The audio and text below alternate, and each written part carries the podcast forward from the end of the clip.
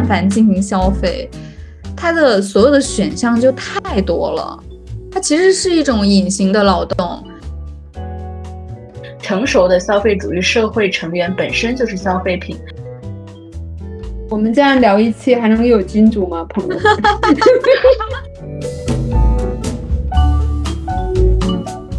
Hello，大家好，欢迎收听新一期的《和别人的男朋友一起逛公园》，我是主播阿贝，我是主播。太久没录播客了，来重新来。我是主播，我去关一下门。好，大家好，我是主播丁影子，我是主播王，好久不见啦！我们真的好久不见了，开心。我们本来就没怎么见过面，然后现在连线上都不见了。我觉得这个趋势下去，我们真的要变成陌路了。我们真的变成线上好友了，线上大线上网友应该是。我觉得主要是阿贝吧，我跟老师刚从另一场工作 环境里面。阿贝他是在搞什么？听说那个书店也就那么回事儿，他到底在忙什么？我都想劝他换一个赛道，看能不能开点能挣钱的东西。感觉阿贝每天都好忙好忙。对，是啊，我也觉得我每天都好忙好忙，然后就也不知道自己在忙什么，然后口袋里也没有什么钱。然后，又又变成因为没有什么钱，所以无法出行，连写作营都去不了。就阿贝，对啊，太惨了，天呐，真的太惨。哎，对，所以我们这一期正好就要聊的是跟消费有关的话题，就是一个和我们生活息息相关的话题：买什么可以买到幸福？然后最近不是李佳琦和花西子的事件热度非常高嘛？然后即便时间已经过去很久了，但是热度依旧没有降下去。呃，再加上最近苹果公司又发布了新的 iPhone 十五，然后。各大苹果商店前大排长龙，然后我就在想，就是经济下行到底吓了谁？难道只吓了我吗？然后，但是但是其实呢，因为我是开店的嘛，而且开的是书店，就是我也能够感受到，就大家是有在控制自己的消费的。就比方说，嗯，去年我们书店很好卖的一些东西，今年即便用力吆喝，也没有那么好卖了。然后，呃，比如什么呢？呃，我去年是一个人做的教师节的礼物，然后呃，应该做了快一万块钱的呃营业额，就是教师节的礼盒。但是今年的话，我和开心，就是我们还有个店员一起去做这件事情，嗯，大概就只做到了四五千这个样子。嗯嗯。就是内容是一样的，但是今年好像就对，而且我今年的价格还比去年还低了二十元。他们正在预测说今年的双十一会很惨，但是其实现在淘宝它不仅仅是双十一是它的购物节了，就是每个月你在淘宝上都可以看到各种不同程度的，对，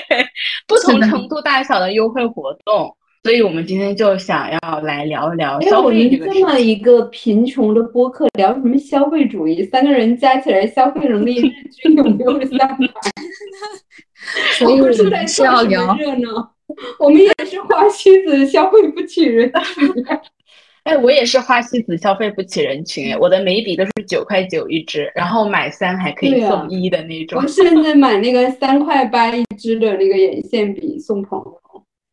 维系了我大部分的友情。来求一个链接，我也想求一个链接。我的朋友就是如此的廉价，这么好哄，而我和阿贝竟然还没有收到这个价值三块九的礼物。我们俩的生日都过了，老师。我我考虑到就是从那个我这儿再发货给你们也太那个了。不值当了，还得再加油。对呀，运费浪费都不止三块八了。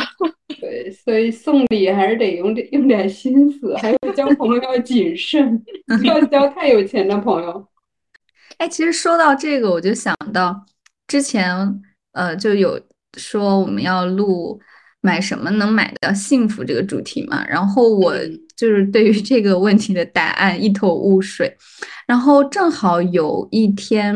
应该是那段时间周期性激素 分泌的一些比较荡的时期吧，我我我印象中，然后那几天就是有点闷闷的，然后气候也不太好，上海一直在下雨，嗯，就是整个人是处于那种有点粘滞焦灼的那种状态。然后我就在书房里面，感觉自己也是有一点焦躁。然后我就突然看到，呃，我朋友之前从英国的某一个小镇，应该是勃朗特姐妹的那个小镇旅游回来，然后给我带了一个那个小镇上呃勃朗特姐妹主题的书签。然后不知道为什么，就那刻这个书签就在我的那本书里面，然后就突然连接到了一点。就是我觉得，呃，虽然很难讲买什么能买到幸福这个点，但是就是你会有一种，呃，你买的可能这样的一个小东西，比如老师刚刚说的 三块八的东西，就它本身可能不是什么特别贵重的，嗯，但是其实它包含了一种情谊，而更重要的是，这个东西其实它陪伴在我的身边，然后它可以和我相处很久，当我。嗯，比如说在那个很低迷的，或者是气候很糟糕，只能待在小房间里的时候，我重新看到这样的东西，然后你感受到朋友，呃，在好像在另一个时空，然后他想到你，他惦记着你，然后，嗯，就这个礼物，他肯定是说，呃，因为他知道我是会常常读书嘛，所以才给我挑了这样的一个礼物，而且那是勃朗特姐妹，也是呃两位女性作家，所以。就是那一刻，我会觉得，嗯，我还特地观察了一下，我发现我的书房里其实有很多这种小的来自朋友们赠送的一些购买的一些礼物，然后就突然觉得，哦，好像是能对应上这个主题的，还挺幸福的。嗯，你还有朋友给你送礼物，我现在只有机构给我送那种 群发的礼物，凡尔赛，然后。然后比如说他们要送月饼，我说我吃不了甜的，我言下之意是就不能送点别的吗？有点意思吗？送什么月饼啊？对，这个其实也挺泛滥的。是，对，就是现在很多机构，包括一些公司，他们都会花很多的精力、金钱，甚至会有一个单位的部门哦，就是专门在做这种礼品啊、周边呀等等这种。但其实他们做的东西都很一般，然后都很劣质。就是收到那个礼盒的人，一个是觉得他们太丑了，二个是他们就就是质量也不好。其实就也是另向的造成了这种呃浪费，然后也很不环保。嗯，对，是的，因为他们做的东西总是想要打上一些 就是宣传的标签。对，你们现在如果是消费的话，就是到了多少钱，你们会觉得是一笔很大的钱呢？我觉得，嗯，我觉得消费在一段时间只能有一个重点，就比如说我这几年一直是以买画材为我的消费重点，我就会很舍得。但是你要是同时又在外头吃饭，又去旅行，对吧？又买一些就平时舍不得买的乱七八糟的东西，或者。或者比如说送朋友比较贵重的礼物，那这个东西加起来就不得了了。我觉得只能顾一头，基本上。嗯，对，我也同意。嗯，因为我是这样的，我大概是呃去年。一整年其实都是自由职业，就是没有坐班，没有拿固定工资的状态嘛。但是去年因为情况比较特殊，我又在上海，对吧？就是整个主打一个能好好活着就可以的状态，所以还相对比较平和。然后那疫情就是在在家里封控的那种时候。我觉得其实还是会有匮乏感，然后你嗯能买到什么，你可能就囤积着，因为那种巨大的焦虑会导致你说，我必须得拥有一些物资，嗯，对，然后所以我觉得这算是特殊情况。那度过了之后，它可能就会有一个反弹。所以我去年可能，比如说七八月份，我就会想离开上海，嗯，然后去了杭州，去了云南。然后包括后来接着下半年，我们就在临海线下写作营嘛，就是整个这一年可能就这样过去了。然后十二月份就是大家懂的，就是全体都倒下了，然后然后就到今年了，然后今年我就明显感觉，确实就是整个市场环境大家都嗯挺活跃，或者说就是试图活跃起来。因为就觉得说是一个复苏嘛，但是很快就发现，呃，各处都在活跃，但是各处都一片混乱，就是大家都觉得要做点什么，然后要流通起来，但是好像也搞不到什么钱，然后，对，然后所以今年我的消费其实跟老师刚刚说的挺像的，就是我不不太会像去年那样，因为呃身不由己，加上你有很多的情绪上的一些消费。今年其实更多，我就会，其实我还没有记账做这些很精细的消费支出的账目，但是我觉得也是会克制一些，呃，不那么紧急或是重要方面的消费。比如，其实今年一开始我还挺想呃出国去游学或者就是就是去旅游一下，但是后来就是大概梳理了一下今年要做的一些事情，就觉得说。还是先把这个放下，就是确实你得顾一个头，对对对，所以今年可能主要的消费还是在呃文学艺术的领域吧，然后呃就包括呃一些那当然书是比较便宜啊，感谢，就是包括书籍啊，然后一些展览呀，然后也有一些学习类的。呃，包括我们写作营哈，就是等等这种课程学习输入类的消费，但是呃，比如说出国旅游啊，然后或者是日常生活中，就是呃，上海的吃的、喝的、玩的确实很贵，呃，就是沪币呢和人民币确实是有汇率差，对。对，所以以前比如我在呃上海很贵，对，上海真的很贵，上海为什么那么贵？对，就沪币有汇率差嘛，而且上 海，上海就是一个，嗯，就是他把消费这件事儿做的特别精细，就只要你想花在上海钱，特别好花出去。就是你但凡出门，然后你那天，比如说你很开心，你就觉得你想要消费，或者你潜意识觉得我今天就是出来玩一下，开心一下，那你就非常非常容易把钱花出去。但是像北京，我觉得其实就一样。北京倒不是因为它也很贵，对，北京倒不是因为它不贵，北京是我觉得它没有那么集中。就比如说它吃的没有那么好吃，它的什么咖啡啊这种饮品也没有那么好喝。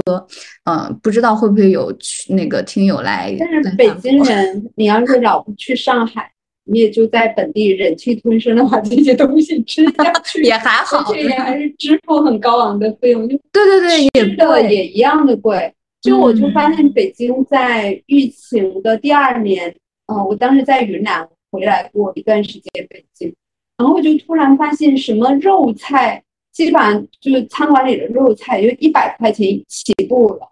对对，以前会感觉肉菜五六十、七八十已经很了不起。然后它是起步，所以你现在在北京点菜，你甚至会经常看到一道菜什么一百九十九、三百九十九。我说这以这要以前我能养一窝人，我我们所有的同事七八个人去，也就吃个两三百了不起。但现在两三百基本上一个人都够呛。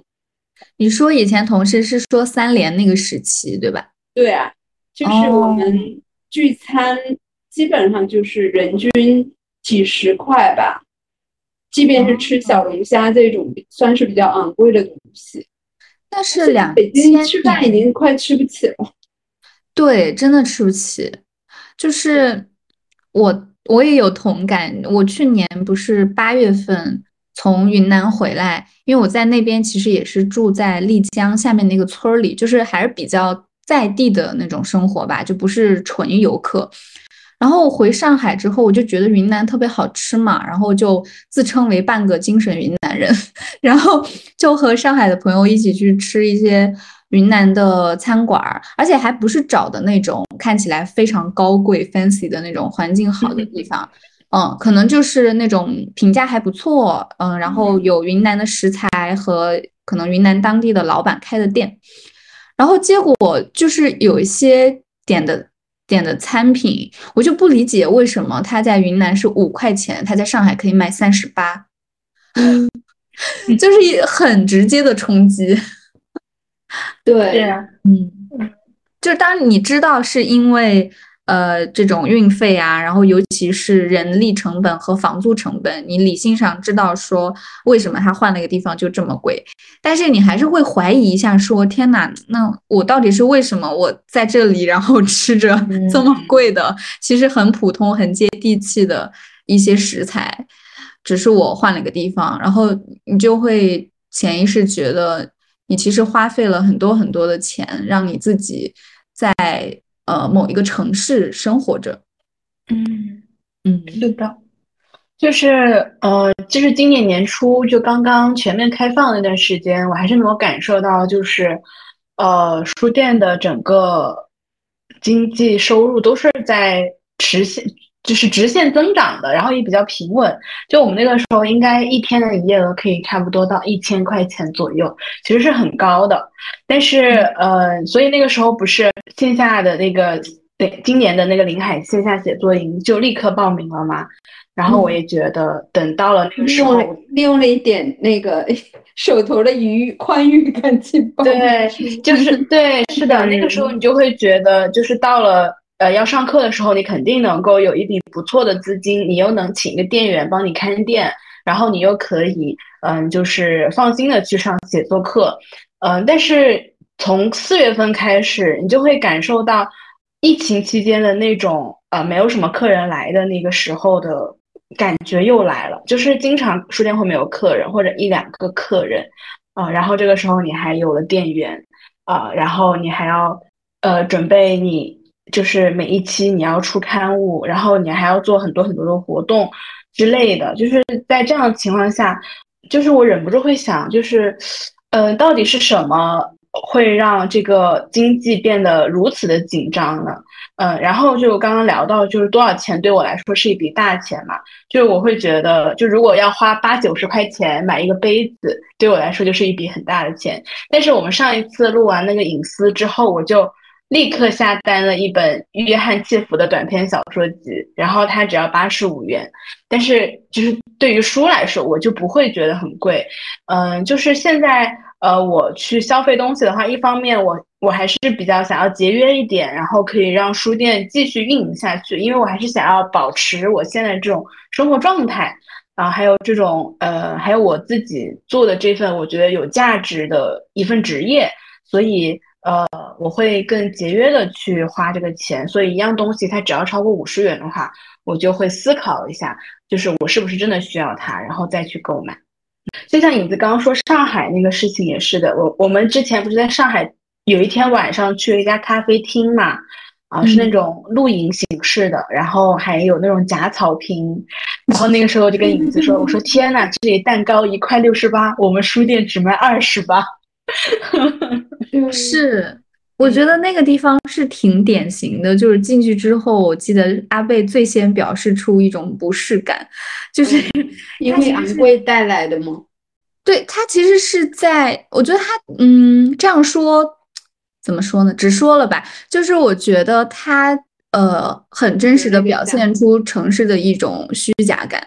就是它其实是在一个非常繁华，而且那个社区住着非常多的富人，是上海比较知名的一个富人社区。然后那个地方，呃，城中心就是到处都是非常人造物的一个地方。然后它圈出了一块地，在里面铺满了假草坪，用投影仪搞了很多很多的树木。然后地面也是那种，它其实放了一些，比如说沙子嘛，然后就是模仿野生草地的感觉，对。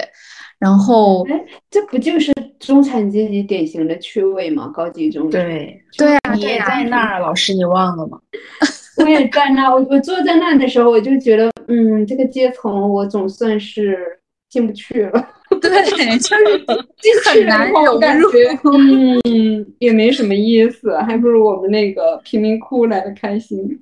对啊，就是你觉得为什么我要在这么贵的地皮上，然后的呃弄一个虚假的，好像和自然而且它那个呃椅子也不贵，就椅子可能两块钱一只，然后假草坪就不用说了，一平方米 我大概估算了一下，也就个几十块。然后它也没有什么贵的东西，总之它只是把那个氛围造得很足。然后有一些不知道真的假的植物，热带啊什么，就完全那个环境它是没有用很多科学的心思的。就这个草地上怎么会长出那种树呢？我当时就想，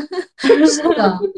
然后它整个店里的从咖啡到甜品确实都溢价很高，因为其实就算是在上海，呃，一块巴斯克蛋糕也不是会随随便便卖到六十八的，就即便货币有汇率差。但是，嗯，我后来还特地观察了一下，像一些正常的品牌，呃，甚至是比较好吃的我吃过的品牌，一块巴斯克其实从便宜的话二十八，然后到四十八不等。就是卖六十八已经算是很贵了，其实那完全就是造了那么个虚假的地方。然后我觉得在五年前，我们可能去嗯北京或者上海的一个咖啡馆，我们我们一笔钱同一笔钱可以既买咖啡又买甜点。但这些年会感觉你要么只能买，但一般你可能要首选咖啡，然后你的甜点就应该免去了，因为一旦加上了甜点，你整个。呃，人均就要上百块钱，然后我就觉得，哎，我们只是去那写一些卖不出去的东西，有什么必要花那么多钱呢？对吧？太真实了，哎，所以后来我开始了从咖啡馆到图书馆，就是办公场所变迁的一个选。后来去了公园吗？不是。对，还有一次在公园，就是我后来发现，想在上海这种城市比较舒服的活着呢，那你就得换个思路，不要自己掏钱，就是尽量看看有没有那种所谓的公共区域。嗯，对。后来我就常常坐一号线，就是成为了一号线数字游民，就上海的一号线。你在数在一号线上坐在那个公交车的，不是不是椅子上吗？那太酷了，我觉得那个是。对，我常 常可以讲一期。对，就是我，我从我家到那个一号线有一个徐家汇书院，呃，它的好处是在于，它从徐家汇那一站出来其实就是直达，就是你不用再走路了。然后从我家到一号线的某一个站点的距离也算比较近，所以我基本上就是从我抵达呃一号线的这个站点开始就。进行了办公，可能我在路上会听一听书，或者是听一听播客，或者是做一些呃什么多邻国呀 之类的，就是我每天要做的一些事情或者学习的东西。然后到了那个站点之后，就相当于直达了呃徐家汇书院，然后你就可以去看书或者是去写东西。然后我每天的花费就是来回都是地铁，而且也不用走很多的路程嘛。每天的花费可能就是六块钱来回地铁的钱。当然，你进去一楼，它其实也有一些咖啡馆。曾经一不小心也买过咖啡，但是如果说你真的是觉得你那天就还是要扫二维码的地方，就默默的 对略过。哦，你 你的这个生存方式，我就想起我当年在美国的时候。我就在那个波士顿的市中心，呃，住过一段时间，然后我就精心的考察了一些免费可以免费去享享用的一些公共的东西。对对，比比如说社区图书馆，你去进去的话，冬天它肯定是有暖气的，你至少可以自己带个什么保温杯，人家不会阻止你，也不会说浇，可以接点水，这样待个半天，然后中午的时候。通常附近的教堂，它会有好多个教堂，然后每个教堂它那个吃免费午饭的时间是不一样的，就一周，呃，这个教堂可能是周二和周四，那个教堂可能周一跟周三，所以你只要有足够的耐心，自己做一个表，然后说这里是可以 中午可以吃免费的，然后到晚上的时候，他还有那种发给流浪汉的那种吃的，就也还好吧，也能吃进去。还甚至还可以给你发一些牙膏啊、牙刷呀、呃呃拖鞋啊，就是你的日常。所以他们那个所谓的那个贫困阶层，就靠这种方式彻彻底底的活下来。还有政府免费提供的那个公租房，可能是非常非常低的一个一一个一个租金吧。然后就可以吃这些东西，然后领一点儿那些牙膏、肥皂的回回家。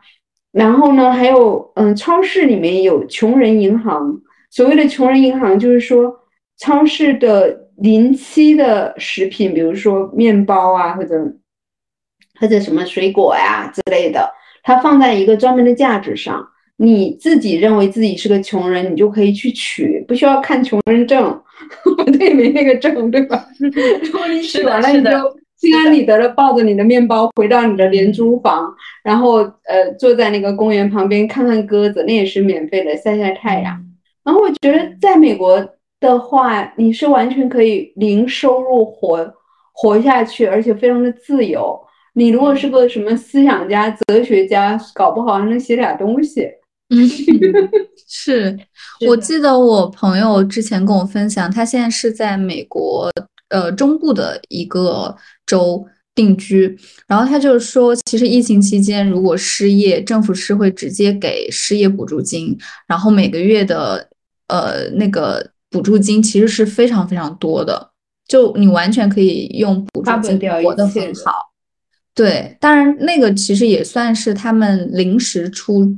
呃，临时出的一个补助的政策，估计不是一直都有的。嗯，当年我在的时候，正好是零八零九年，是美国次贷危机嘛，不是很多中产阶级就付不起那个房贷，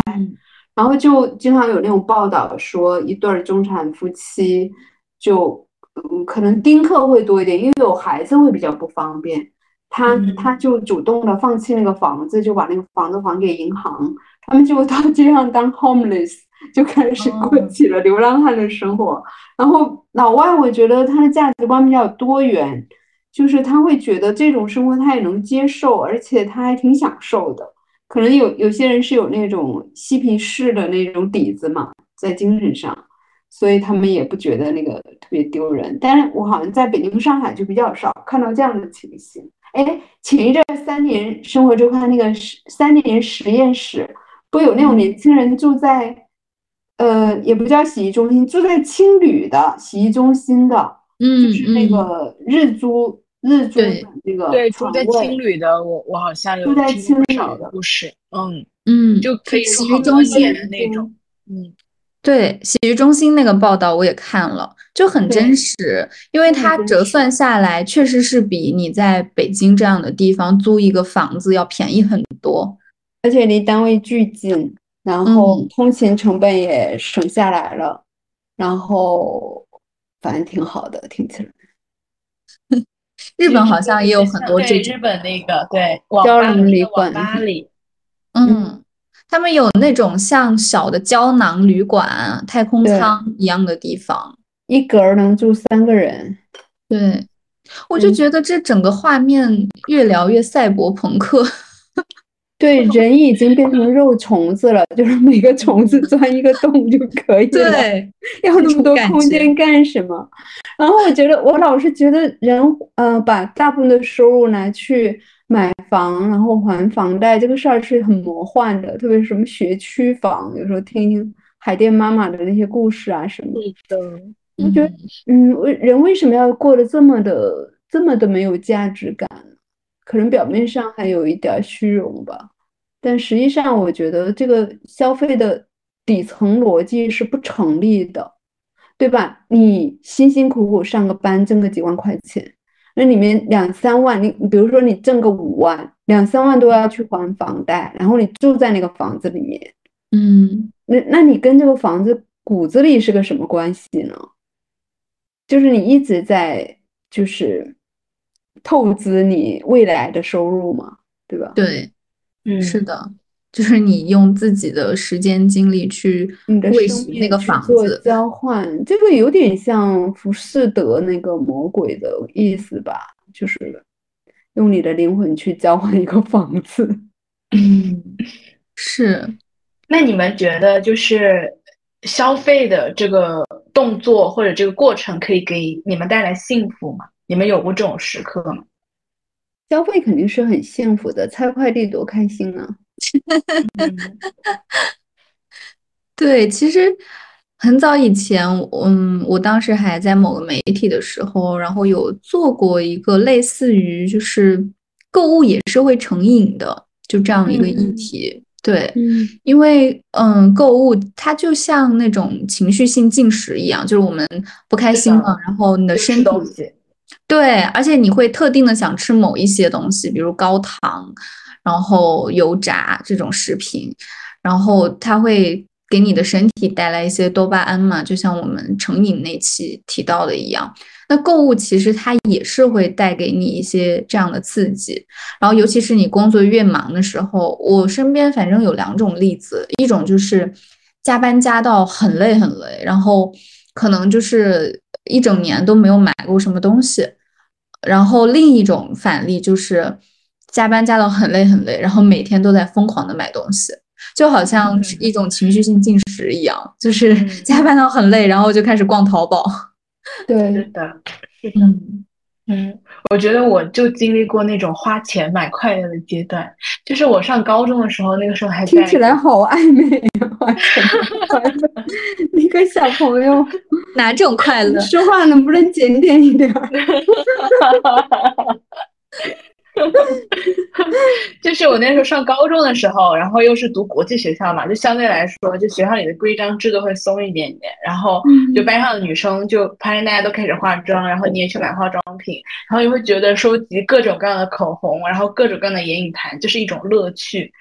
然后，呃，到了大学之后，可能你会觉得啊，化妆品够多了，然后我把自己所有闲置的化妆品都送给了身边需要的朋友，要么就直接丢掉了，然后非常精简，开始精简我的化妆品。但是这个时候我又迷上了别的东西，就是买各种各样的厨具啊，好看的杯子啊，好看的餐具啊这种东西，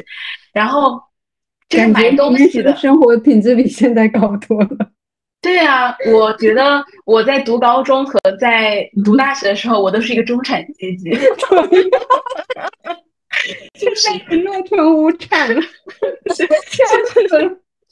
现在是妇产，从社会，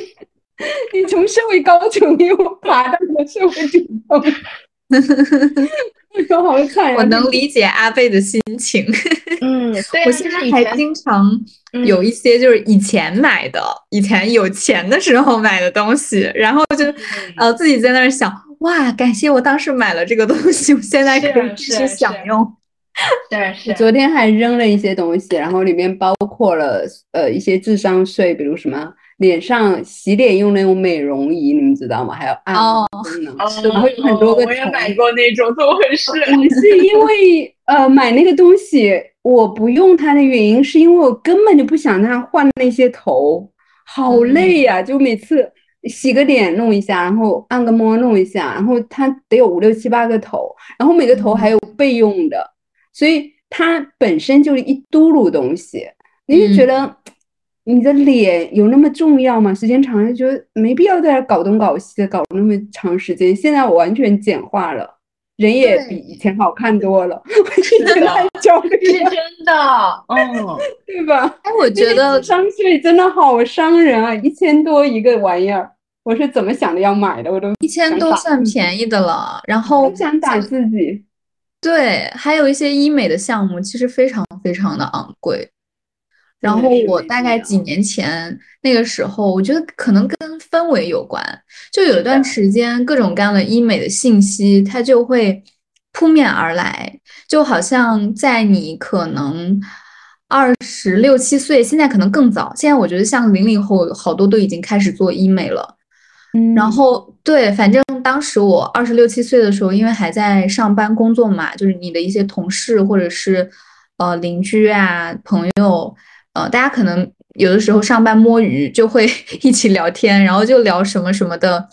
一些医美项目，然后甚至因为它里面会有一些比较好玩的地方，那好玩的地方就是类似于像科普，你就会呃互相分享一些，哎，有一些医美项目，比如说呃那种。医院他曾经做过横跨数十年的实验，然后就呃证明说某一些医美项目它的那个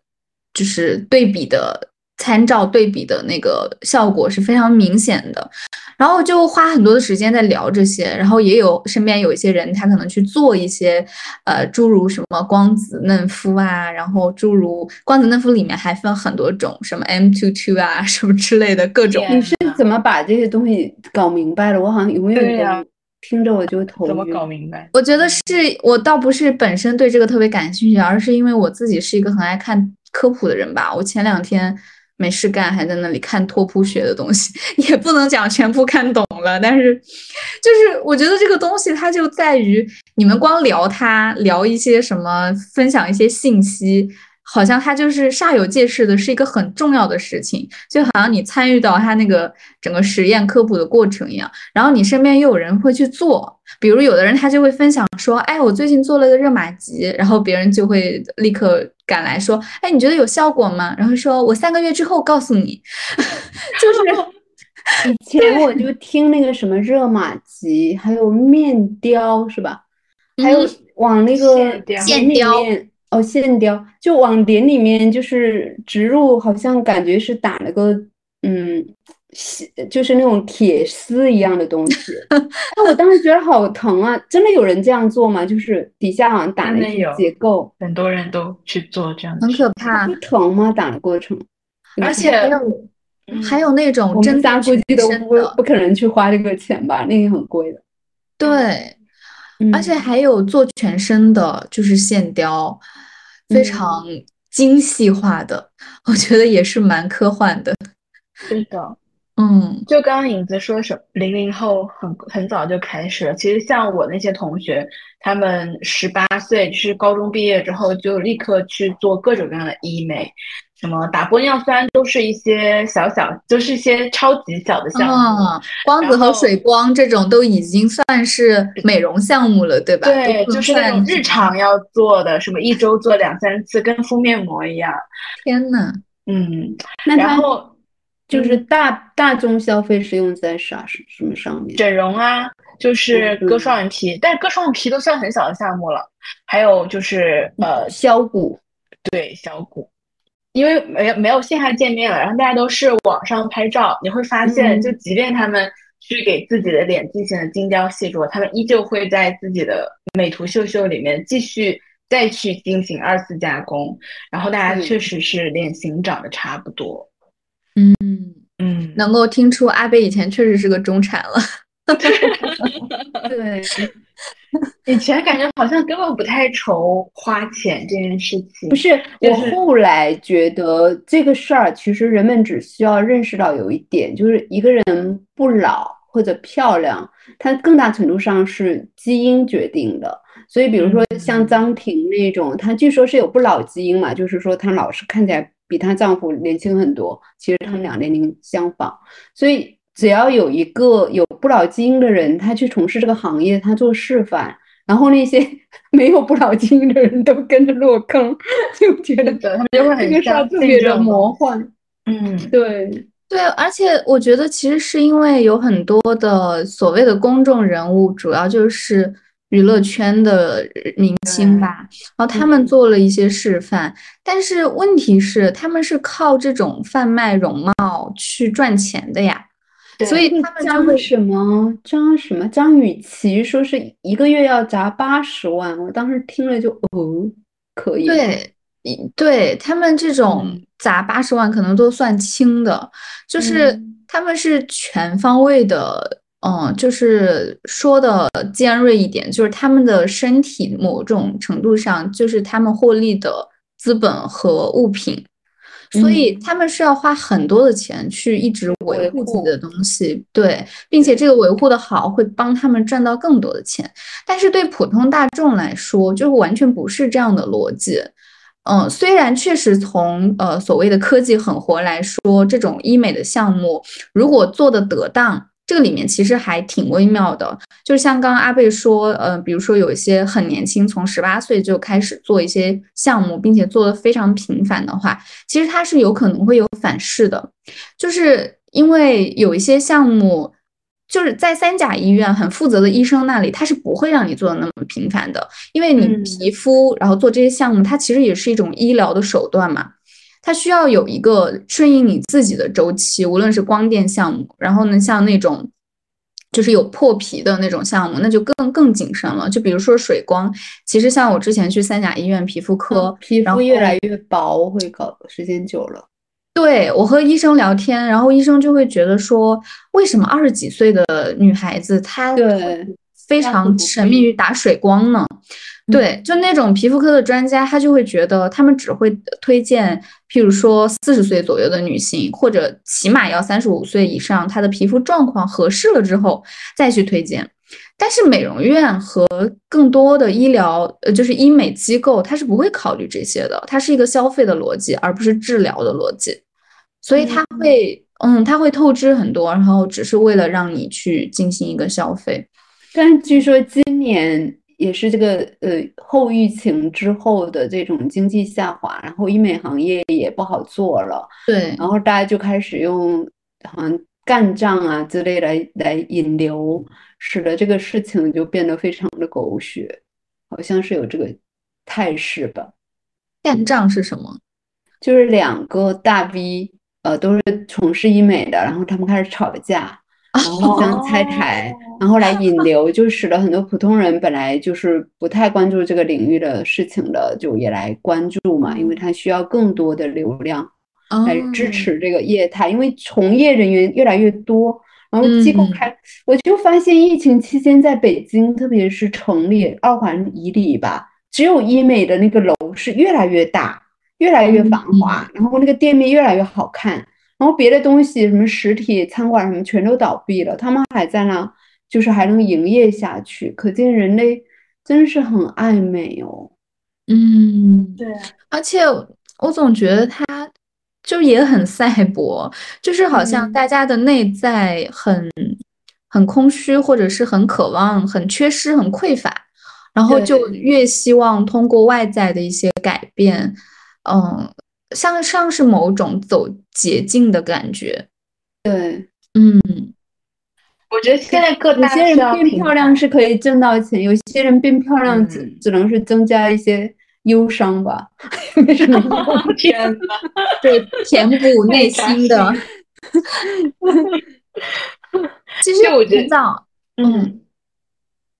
我就说很早以前。我有一个朋友，但是他当时年纪很小，可能也就和阿贝现在差不多大。然后当时他就非常坦诚的跟我说，他从小不知道是被植入的观念，还是他自己的观念，就是他会非常非常在意美这件事。然后他会觉得说，嗯，他的生活中的很多不幸或者是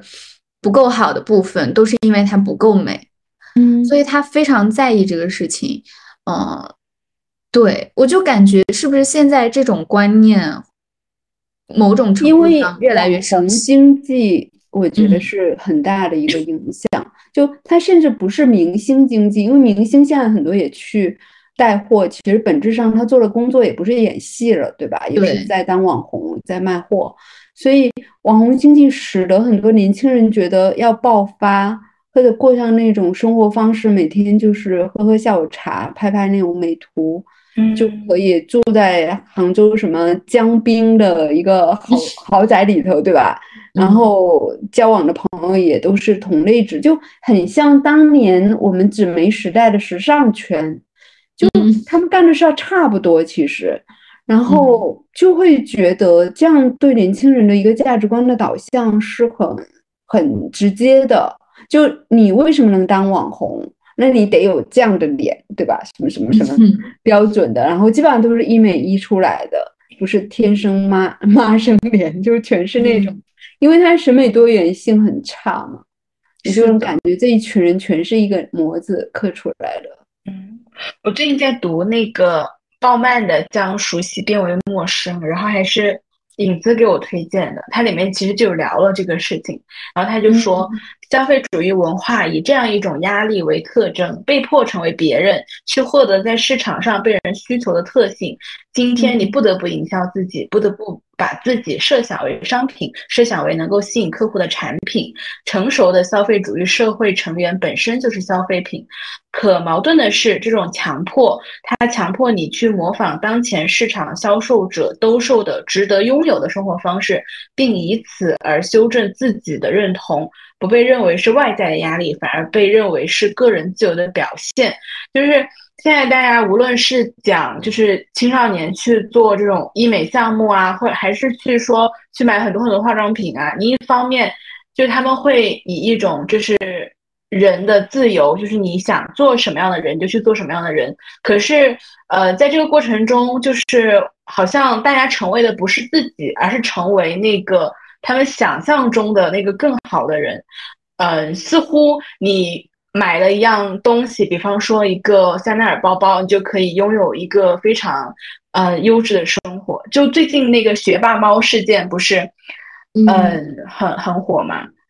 嗯，就是说你只要在这个群里，呃，什么外在的财富，呃，显露你外在的财富也是你能量的一部分，然后会让这些成员不断的去在高消费场所去呃消费，然后去。呃，为呃去去住五星级酒店啊，去买奢侈品啊之类的，嗯，但是这些人每一个都背上了巨额的债务。是的，我记得我们在穷忙那一期也聊到过，就是我们呃理想的或者说曾经试图想要达到的一个未来，好像是。我通过消费，然后转移我的一些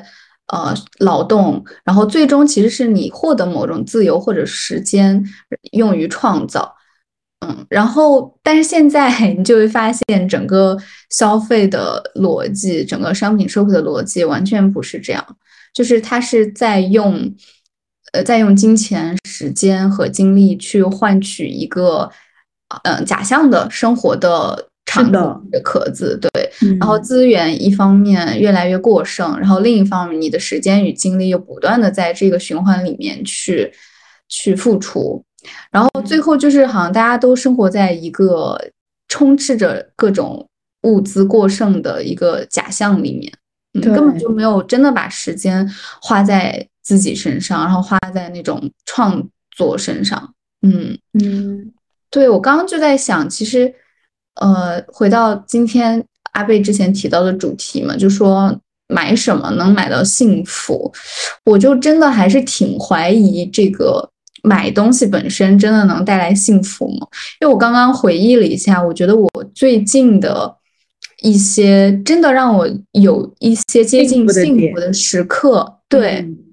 基本上都是来自于一种。就是很很平静、很宁静的一种状态。嗯，是的。就比如说昨天就特别 明显，昨天因为我不知道，可能就是没睡好，然后再加上又下雨嘛，就是我们还在群里开玩笑来着，我说，呃，然后被那个晚上冻感冒什么的，就说好讨厌这种寒冷的下雨的秋天。然后昨天就很烦躁，但是因为之前就买好了票去那个 UCCA 看。呃，现代主义漫步那个展，然后呢，所以下午就是呃带着带着一股子怨气出门了，但是就是很沉浸式的，很开心。我看你，对，就是很沉浸式的去看展之后，瞬间所有的毛躁 都被抚平了，就是就是那种感觉，真的特别好。就不是说那个展呃多 fancy，我因为我一张照片，除了在我们群里，我其实也都没有。跟别人分享，但是就越是那种你真正像我在保罗克利的好几幅画面前，就是站到舍不得走，就是真的是那种感觉，就是因为你知道展品有很多，你后面还有想看的，但是这幅画它真的太好了，它就是让你的眼神想要再多一秒，再多一秒放在他身上。就是那种很迷离的，我记得有几幅他的画都给我这个感觉，就《梦之城》，还有一些就是他的色块的一些水彩画，我觉得太好了。呃，就他给我的感觉，他不仅是一个画家，是一个音乐家，他肯定也是一个诗人，就是那种感觉。所以我就我就觉得，呃，它其实不是个消费的逻辑，但是在我们的目前的商品社会里面，我当然也是要通过消费，呃，通过他的一些宣传，我得知这个展，嗯，然后我购买了票，我进去了。但是我就觉得，如果嗯要放在整个消费的逻辑，那我觉得可能只有。我借由这样的东西，借由整个呃所谓的艺术市场的这个，就是商品延伸出来的这个展览，但是我我进入其中的那一刻，这个消费其实就完成了。但是我我进去之后，感受到的是你这个人和这个很多很多年前的来自另一个时空的艺术的一种一种交流。对，就这个东西，它是会让你觉得很平静、很幸福的。嗯，而更多的，嗯，怎么拍更好看的照片，怎么摆 pose 在那个展厅里面，怎么显示自己是一个什么有品位的人，这些东西都不会带来幸福，一定不会带来幸福。对呀，嗯，购物这种东西，比方说淘宝上你买个东西，你买的时候你会很快乐，然后你在期待它到达快递站的时候，你的快乐会持续的增长，然后直到你拆开快递那一刻，其实你的那个快乐是到达最高的那一个顶点的，然后你开始使用它的时候，你的快乐其实就会迅速的落到低谷，然后这种时候你就会觉得这种快乐会需要新的东西填补进来。然后刚刚影子分享的那个，就是看展的这个过程当中，其实你依旧是花了钱买这个票，其实它也是一个消费的过程。然后像，嗯，之前我们在临海的那个十六天，然后十六天它是，哎，这个可以说吗？四千元的 学费。就是其实它很少，你想十六天一整天的课，然后四千块钱，然后就是直到现在已经过去一年了，我依旧觉得我一想到那个时刻，我的内心就是被填满的那种感觉。嗯，所以为什么嗯你还是想要每一年都去上课的原因，也是因为你很想要被和大家一起去呃深度的去学习一件事情，然后沉浸在那个氛围当中。作为这个写作营的始作俑者，难道我们这个播客就是一个写作营的 是 案例吗？广告牌。对，嗯，我是觉得刚刚在影子，包括影子讲的这个看展的经历，因为我现在的工作，文学和画画是两个方向的重点，但是我现在相对而言文学的工作量比较少，是因为我攒了很多。嗯，没出的书稿啊，然后要慢慢去出版啊，或者转换一些版权啊，所以我很大的精力还是在艺术上，就是画画啊、看展啊，然后购买画材啊，这是我一个我自己的消费循循环吧。就我愿意把时间、精力、金钱。呃，更大程度的花在这个上面，然后在在日常上面，我自己的体验是，首先不要用信用卡，就我从来没有用信用卡的一个习惯，但是我有用花呗的习惯，因为花呗，嗯，反正是比较简单嘛。但是你你对花呗也是要有控制的，就是不能就是，嗯，你根本就付不起的那个那个程度，你去提前把钱花掉。还有一个是，我觉得，嗯，其实可作为一个女性来说，比较可理解的消费，呃，是换季的时候，你是肯定要消费一笔的，或者几笔的，对吧？你夏天来了，你肯定要什么防晒啊、泳游 游泳泳衣呀，然后冬天一来，应该保暖的什么袜子啊，然后什么各种护肤品的那个需求，你会上来。那我觉得就是集中两三天去把这个事儿搞完，然后就尽量不要再去打开那个 APP。嗯，因为听说淘宝那个页面上它不是有推荐嘛？那个其实是一个特别大的坑，就是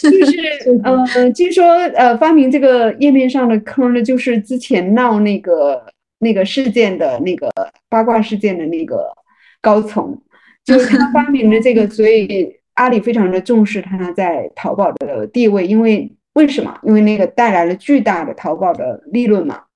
那我们其实是很容易栽在这个坑里，看着看着就忍不住点进去，对吧？哎，这衣服挺好看的，因为它拆解了你的喜好，它用大数据。对，然后比如说你，我特别喜欢某几个颜色、某种款，然后他就呃算了算，然后就给我算了算这些。对，而且他会偷听你说的话，就是你如果有一天说我缺一个杯子，他立刻马上就会在你淘宝上给你推会出现杯子，对。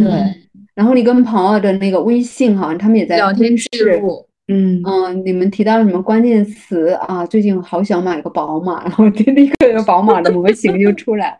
就就大概是这么一个一个商业逻辑。我觉得就是商业像一个嗯，有点现在现在商业社会在我们的生活当中和生命当中，有一点像一个无时不刻在窥视的一个强盗。就是他，他好像一直守在你特别近的一个地方，然后在观察你需要什么，然后甚至能挖掘出你还不需要，但是你又可能会下单的那些冲动、盲目。比如说你九九六完了很累的瞬间，你可能只想淘宝，你不想干别的，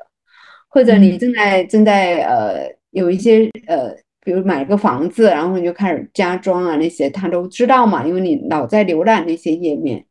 所以。我觉得这个事儿真的是挺难自控的，实际上，但是基本上一个最重要的定义是你应该每个月把自己的消费控制在一个非常明确的额度上，对吧？比如说是三千还是五千，你就把它定死了。你你查一下你的花呗哦，这个月只剩几百块钱，你就尽量就不要再去打开 APP 了。嗯，就刚刚老师说到那个信用卡的那个事情，就是我大学毕业之后就开了人生中的第一张信用卡，然后我就看着它的额度从三千块到五千块到七千块到一万三千块，然后你会发现。你如果你用信用卡去超额付款的话，你会发现你那个钱越来越多，然后有有可能有一个月你会突然一下醒悟过来，你就说，哎，怎么这个月我花了这么多钱，然后一点感觉都没有？所以我现在就是一个是把信用卡额度控制在三千块钱，呃，然后尽量不去使用信用卡去付款，除非到了一些就是。实在是没有钱的时候才会去用它，我也会觉得就是千万千万千万要少用信用卡，最好是不要用它，就是没有信用卡，我觉得是最好的。信用卡它有一个很重要的问题，它跟花呗不一样，因为花呗我们可以时刻到啊，这个事情一提，淘宝会改，好可怕呀！就是你可以到那个页面上去 check，说自己最近花费的一个状况。信用卡它它就是一个短信嘛。但是你不会累积起来去看一个总的一个一个状态，你只有到那个该还钱的那天，你才醒悟过来。哦，我这个月又花了那么多钱。嗯，这种是的，是的，像招商前一黑那种天天。对，就是像招商银行。哦，就是我现在在用招商银行嘛，然后招商银行它的。呃，储蓄卡和信用卡它是分别是两个 A P P，然后你如果要去信用卡的话，你要打开另外一个 A P P 去看。其实你会增加你有的时候你你就是比较偷懒，你就不想去查看你最近的消费什么的，就很容易造成你更多的消费。嗯，你信用卡还得再下一个新的 App，然后 一般很多人可能也不会及时的去查看 App 的东西。其实包括花呗，我都。除非他真的在还钱的那一刻，我发现哦，这个月怎么用了这么多钱，我会去看一下，否则我可能也不太在意这个信息。我觉得也是因为现在真的处于一个信息太过载的阶段。是的，嗯，就觉得头很痛。然后刚刚，嗯，老师跟阿贝提到的那个点，我觉得其实还挺值得去实践一下，就是因为现在花钱的渠道特别的多，就是。小红书也成为花钱的一个 主战场了。现在，对小红书，我感觉在我的生活中几乎接近跟淘宝持平了。现在，哇，这么多！我现在都把我小手机上的小红书卸载了。如果我看小红书，都只能用电脑看。对，因为我想刷太多，对，太占据我的时间，我我会有点控制不住，所以我就用这种物理方法 控制住自己。对，包括花钱也是啊。我想了一下，你现在其实除了花呗和信用卡和你呃常用的可能一到两张的银行卡，然后其实每一个平台它都迫不及待的通过各种各样的策略，希望你可以呃授权一个信用卡的绑定，然后比如说美团可能有什么美团月付，对吧？然后什么什么呃软件，它可能有一个，包括京东也有嘛，就是它的什么白条之类的，就是所有的平台都想更多的、更大的，然后更隐秘的占据你的那个支付的授权。对对，我妈妈有一天甚至在那个农业银行的 APP 上开始购物了。我的天 呐，我惊呆了，无孔不入。就是卖什么水果吧，就是地方上那个。当然，这个如果助农，我还觉得挺有意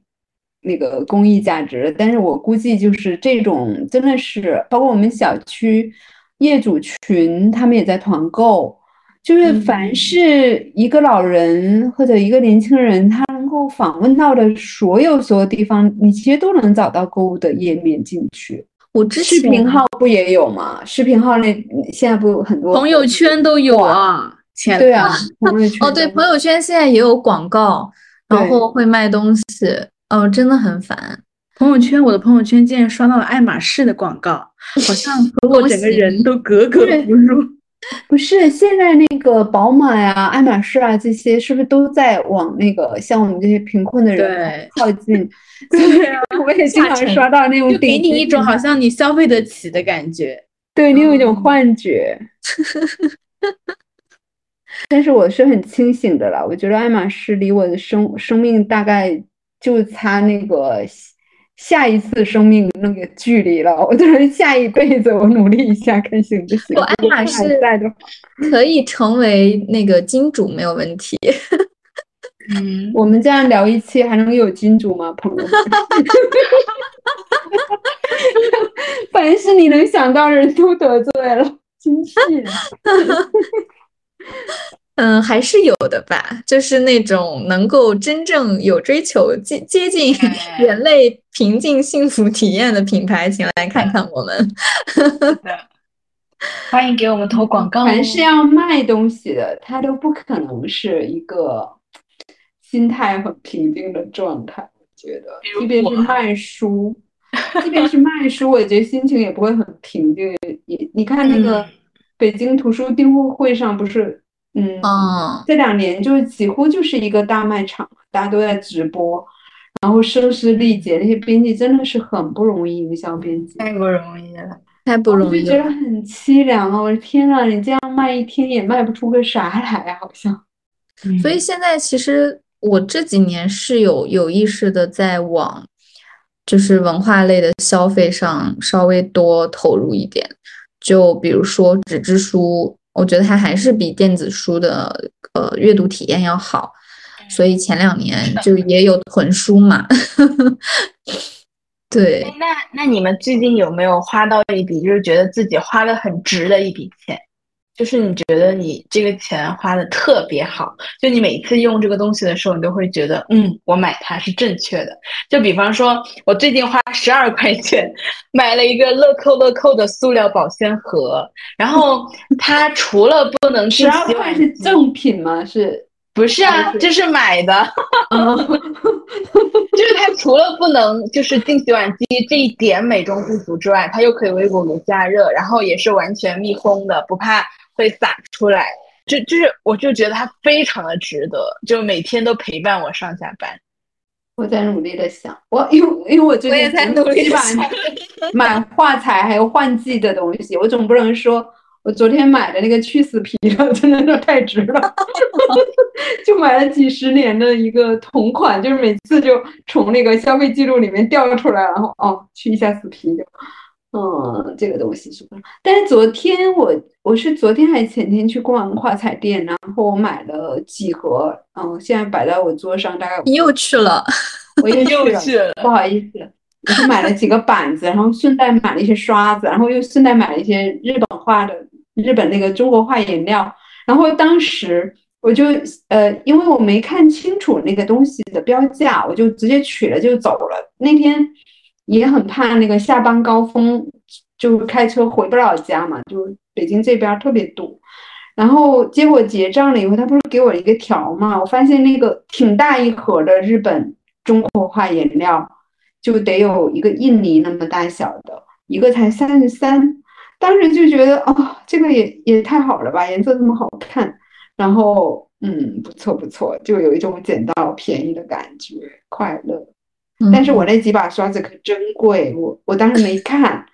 我就看太累了，麦克美迪那个那个鬼地方，他就没有把那个标价就是一一的对应在商品上，他在墙上贴了个小条，然后说这个几号几号，你得去找对应性的，对吧？什么品牌几号，这就叫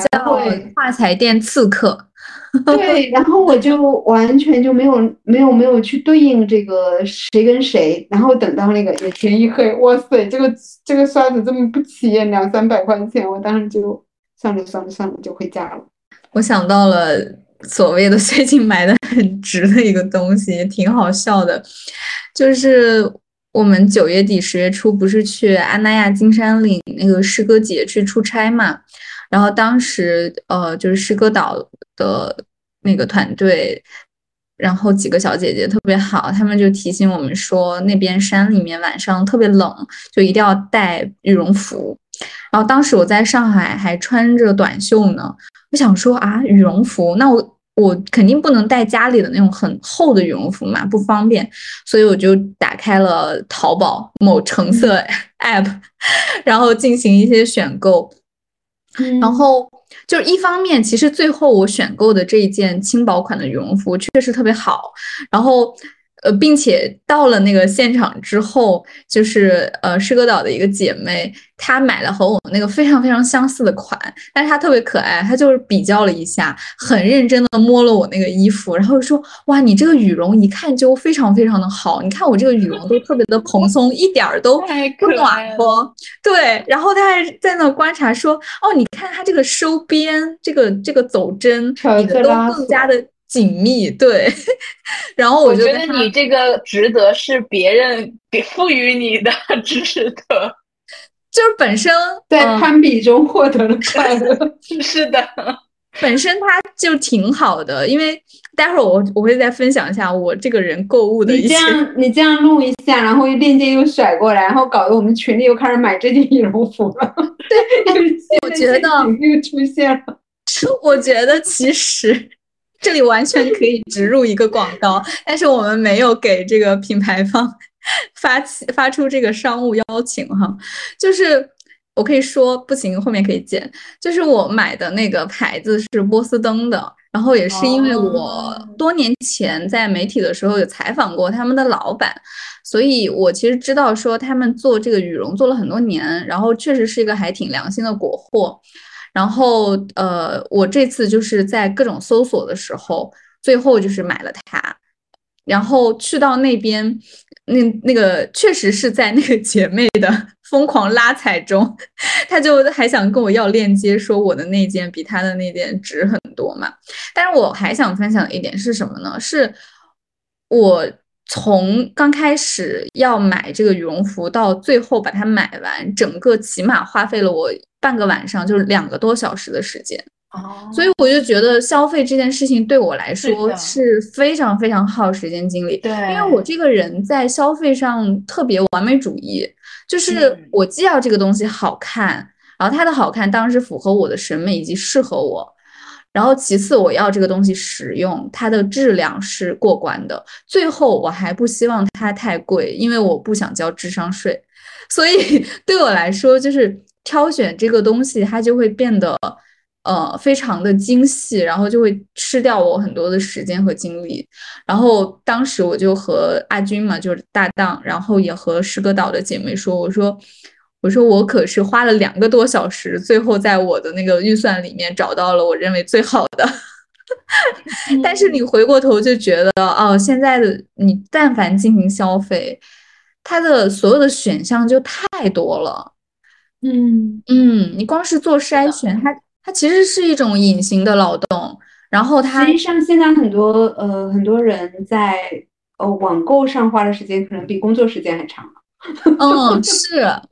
所以我我现在真的就是我每个换季买衣服，基本上比如说夏天，我就只买了两条裙子，但因为我知道我挑这两条裙子就一定会精心挑选，因为我现在已经不会去呃为了一时冲动去。对对对，我不会再冲动消费了。就是它既是一个好事儿，因为我不会再去囤积一些很显然用不了多久的东西，但它同时又会让我，就是你知道这个东西它是可能会伴随你比较久嘛，然后那一下我就会呃花费很多的时间精力，所以我现在我觉得这个时间花的其实也算是值得的啦，因为它可以和你在一起很长时间，至少可以穿个五年吧。嗯，希望吧。不一定，女人不好说的。有时候买回来一次都不会穿的。哦，我现在不会买这样的东西。如果我买回来就知道我不穿，我就会把它退掉，立刻退货。嗯，对，嗯，是的。所以，我这样的消费者越多，淘宝 离破产难做。对，但我觉得它节约了我的时间精力，而且。我现在就觉得，比如说你要做创作或者干嘛，就是你其实得把自己放在一个比较敏感的状态嘛。然后，那我觉得我生活中每天看到的、用到的、吃到的东西，就无论是实在的物体的，还是精神上的，比如说你听的歌、你你你看的文字，我都觉得它是在和身体实时互动的。你就不能有一些很嗯不想看到的、不想吃进去的东西。就哪怕是新鲜的、便宜的水果，但是它不是用激素膨大的吧？就这种感觉，对，所以我觉得宁愿宁愿少一点，精细一点。然后我也像老师说的那样，我现在会控量，就是换季的时候，我可能就集中的买一波，然后剩下的就就对，就不不要再打开它了，不要把它当做哎呀。今天我觉得打开是一个非常大的冒险，就包括小红书。呃，我之前在夏天的时候，那一次换季，我是在小红书上搞了很多闲七碎八的，后来想想也没啥用的东西。然后当时最重要的原因是我那段时间正在跟小红书热恋期，就我每天要打开无数次小红书，就是去看一些有的没的。然后就会发现，诶，现在小红书购物体验这么优质啊，这么嗯，确实，嗯，对，它非常的快，甚至比淘宝更简单。然后它的推荐也非常有针对性。我甚至会在小红书上买白葡萄酒，我是有病吗？我一个根本就不怎么喝白葡萄酒的人，我居然买了几瓶白葡萄酒。后面我就为了这个白葡萄酒该送给谁费尽了脑子，给我第一瓶。有一天，我竟然送给叶培老师一瓶白葡萄酒，或者另外一个网友就是赠送给我的什么哈尔滨红肠，然后他说他也是岳培老师的粉丝，啊，岳培那天就是正好跟我，就是我们搭着说要去看展，本来一个挺精神化的活动，结果我给岳培散送了那瓶白葡萄酒以及那个网友的礼物，分了一半给他。我觉得这整个什么怪现象，就整个你为他又 进行了一圈，对，又又消耗了你新的精力去赠送给朋友，朋友为此还得喝，朋友的 时间精力也耗了，所以这个事儿真的是挺诡异的。对，哎，说到这个，我想起来了，我觉得我们播客适合做那种。就是帮助大家 节约时间精力，只 只挑选，就是我说的那几个原则的东西。对我觉得这个其实还挺重要的。我觉得就是一种一种理念的界定是很重要的。我人是免不了要被消费陷阱吞噬，或者对，这个是肯定的。但是你大部分时间能不能尽量清醒的去？认知一下这个事情，然后养成一个比较好的习惯，使得你不至于就是破产呐，或者嗯还贷款还不上啊，对吧？之前还有另一种陷阱，就是有一段时间我有几个就是朋友，他们也会陷于呃如何在类似于双十一这样的节日里面最大化的使用它的羊毛。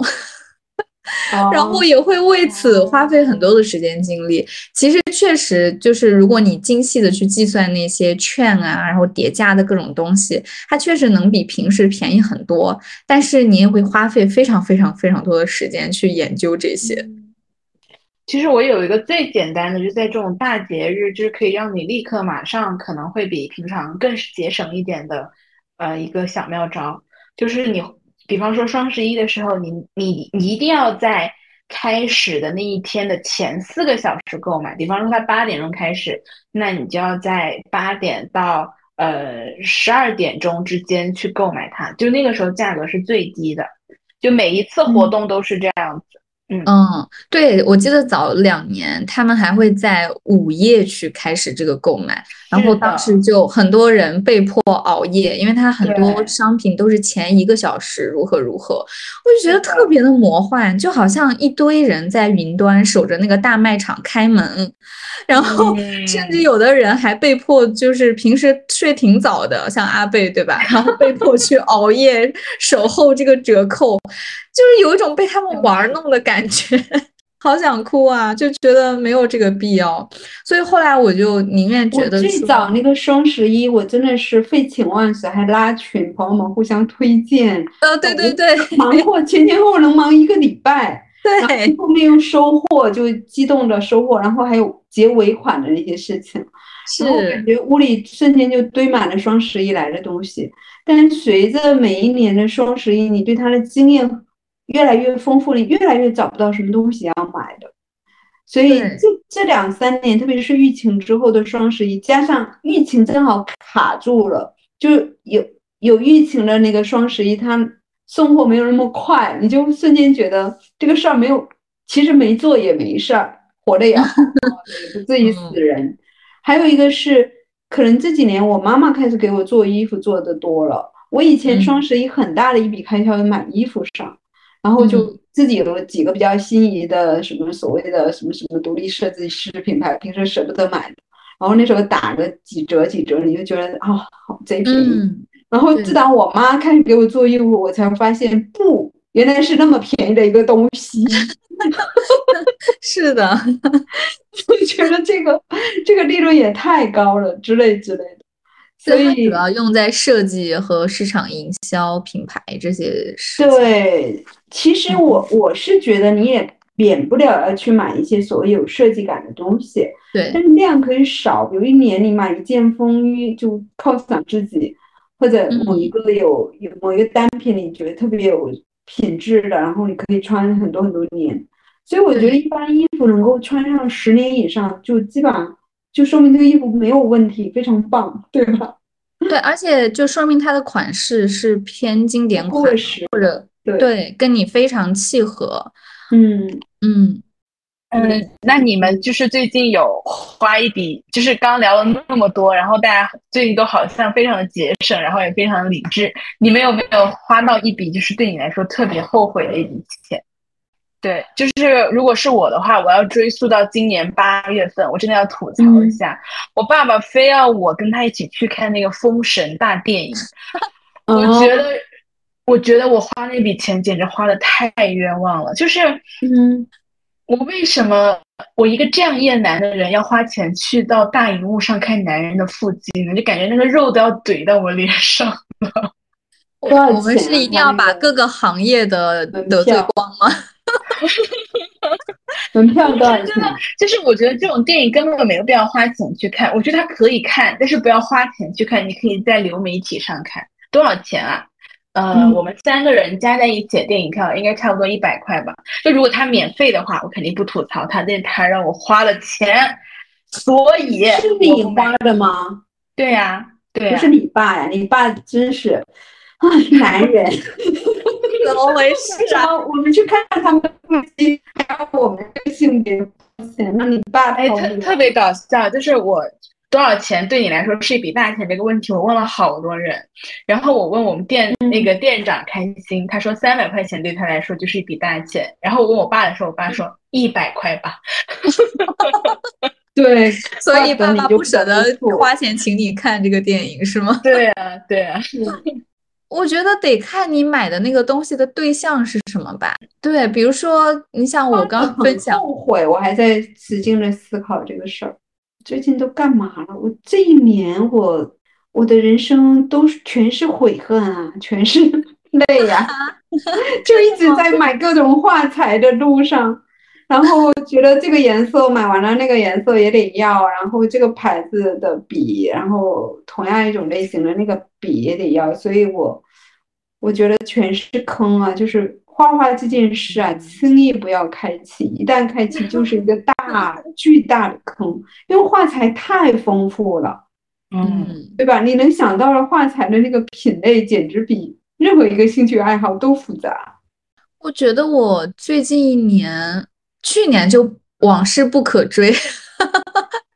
去年还是个好肯定有很多很多。对，就是你出于那种匮乏和囤积，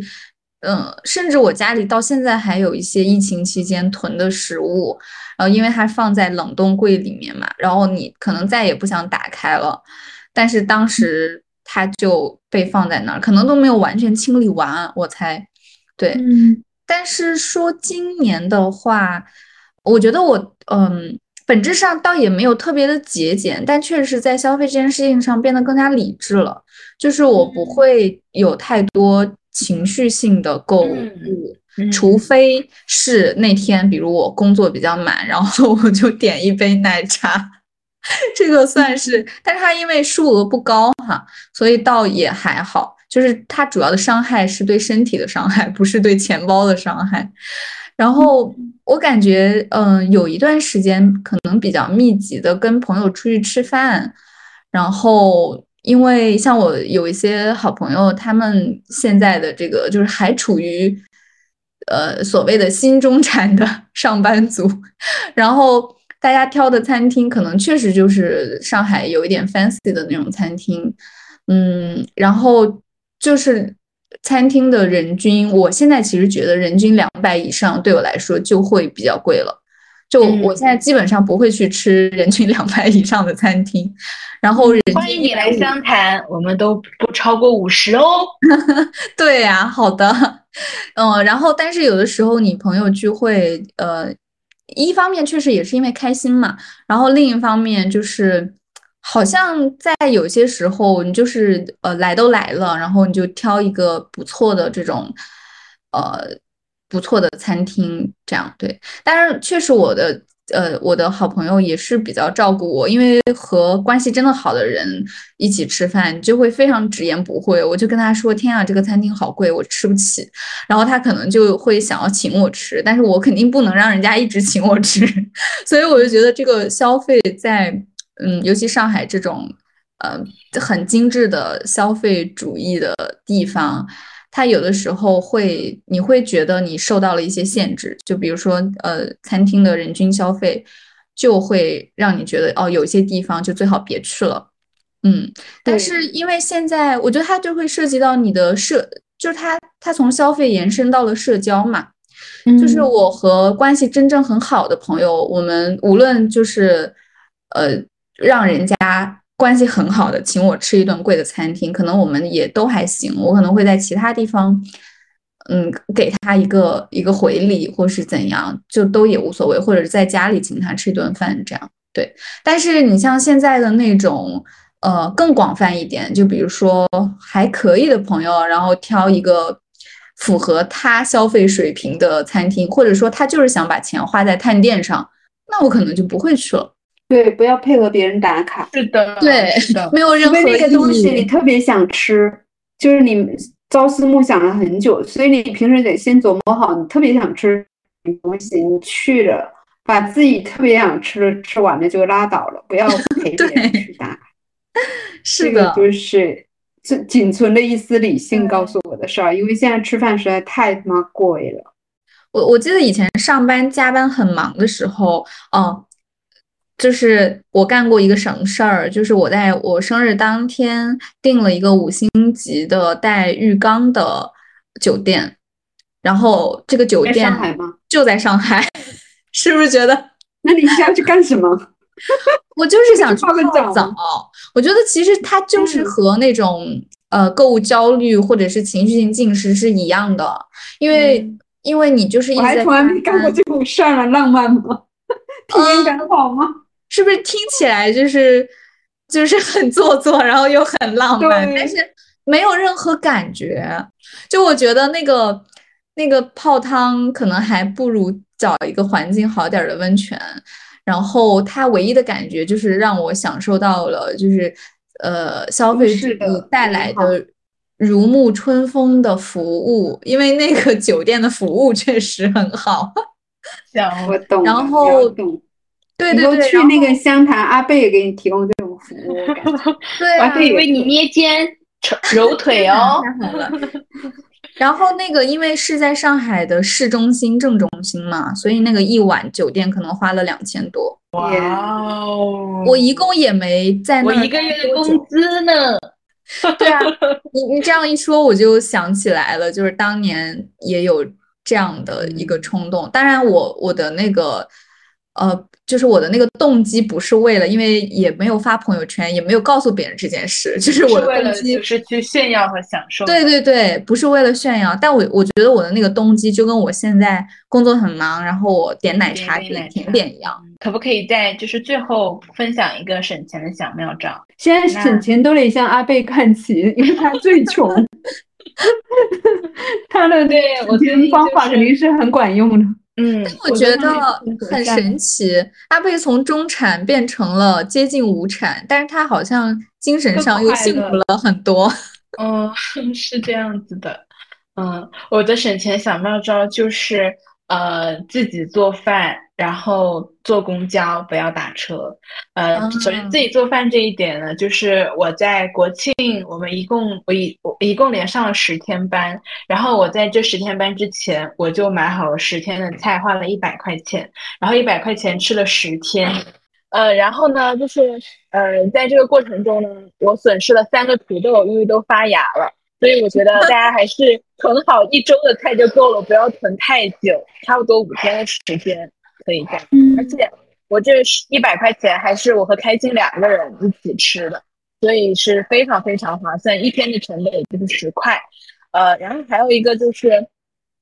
还是非必要不消费吧。就是呃，我不是自己住了嘛，然后我就非常非常的想拥有一口自己的炒菜锅，因为我们家那个炒菜锅又大又丑，就它除了丑之外这一个缺点，它其实。做菜还是做的蛮好吃的，呃，但是在我对比了很多很多的锅具之后，我觉得我放弃了，我还是不买锅子了。就是我既然拥有了这个产品，那我就不要再去多花一笔钱再去买一个这样的产品放在家里。呃，首先我要丢掉那个旧的，它就是一个垃圾，然后我要买个新的，新的它又会产生很多的包装垃圾，所以在这个。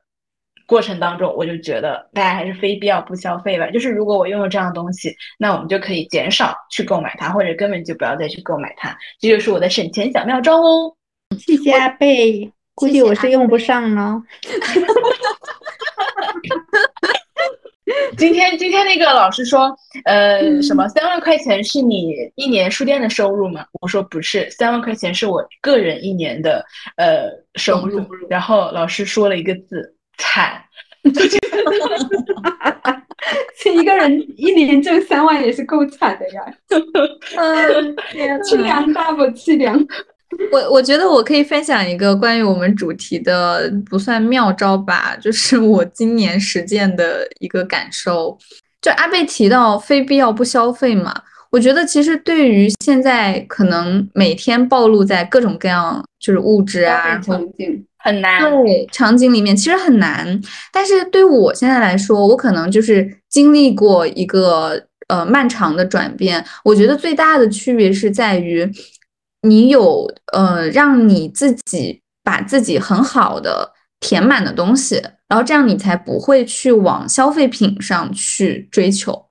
嗯，它也不一定呃是说，比如说你每天看很多的书，然后很充实的学习，这个当然是最好。但是有的时候可能就是忘记消费，对对对对，就你精神很充实，当然是最好。但是这个就是对有的人来说，可能就是门槛也很高嘛。但我现在就发现，其实有的时候你可能只是从嗯，你的家里或者说你的办公室走出去，你去散散步，你去运动一下，你去呼吸一下新鲜空气，就是有一个比较呃 regular 的那种，就是健身的，让自己好像就是更感受一下你的身体的一些信息和信号，而不是说每天闷在那儿，然后觉得。呃，要么是嘴里很干，想喝点儿吃点儿；要么是觉得嗯很累很疲惫，然后打开什么东西，寻找一些让自己舒服的物质物品。就那样的话，其实很难，你就只能通过嗯空间的转换，或者是你的注意力从从那种疲惫的精神到呃，就是让身体振奋起来的这样的场景的转换。对的，就是多一点这个东西，多出去走一走，多动起来，然后多和朋友进行一些有营养的交谈，而非那种很 fancy 的打卡。就是多多一点这样的活动去填满你的生活，我觉得其实相应而来的幸福感反而会增多。是不是可以结束了？我要分享啥？嗯，我分享一个呃，就是作为本群呃本本。讲本播客最有钱的主播，分享一下。名副其实，名副其实，实至名归。就在穷人堆里待着的好处就是显得很有钱。然后我就觉得，实际上还是要去多挣点钱。对对对对对，在在本质上就是说，我觉得你一边对抗消费，另外一。